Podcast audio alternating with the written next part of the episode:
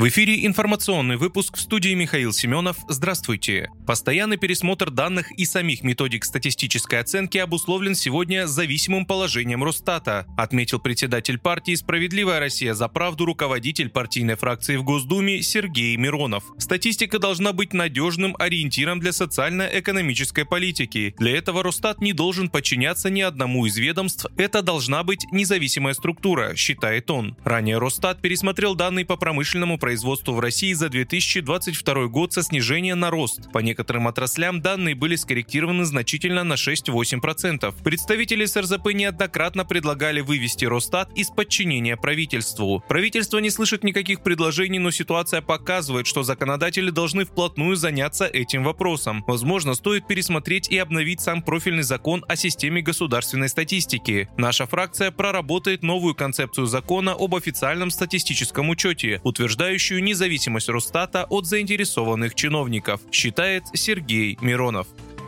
ФСБ заявили о пресечении противоправной деятельности информатора посольства США, бывшего сотрудника Генконсульства США во Владивостоке, гражданина России Роберта Шонова. По данным российской спецслужбы, с осени 2022 года он выполнял задания сотрудников посольства США в Москве Джеффри Силина и Дэвида Бернстайна по сбору информации об СВО и ходе мобилизации. Вместе с этим Шонов собирал для американской стороны данные о проблемных моментах в регионах и оценки их влияния на протестную активность перед выборами президента в 2024 году. Ему предъявлено обвинение в совершении преступления, предусмотренного статьей 275.1 УК России «Сотрудничество на конфиденциальной основе с иностранным государством», говорится в сообщении. По делу информатора Шонова планируется допросить дипломатов США Силина и Бернстайна, посольству в Москве уже направлены соответствующие повестки.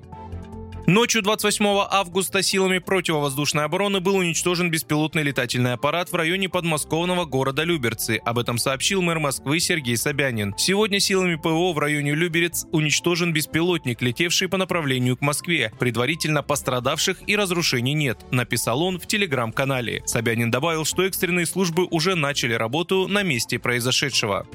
Импорт иностранных автомобилей с пробегом в Россию в июне-июле текущего года вырос на 181% относительно 2022 года. Средняя стоимость такой машины составила около 1 миллиона 900 тысяч рублей. Потребительский интерес к таким авто за год увеличился на 81%. Об этом сообщает исследование Авито Авто. Согласно данным аналитиков, доля поступивших из-за границы поддержанных автомашин за первые два летних месяца увеличилась до 2% от общего предложения на вторичном рынке. Для сравнения, в аналогичный период прошлого года этот показатель был равен 0,7%. Самыми востребованными марками среди иномарок с пробегом в июне-июле стали Toyota, Honda, Kia, Hyundai и Nissan. Первая тройка самых популярных моделей представлена поддержанными Hyundai Santa Fe, Nissan Note и Honda Fit.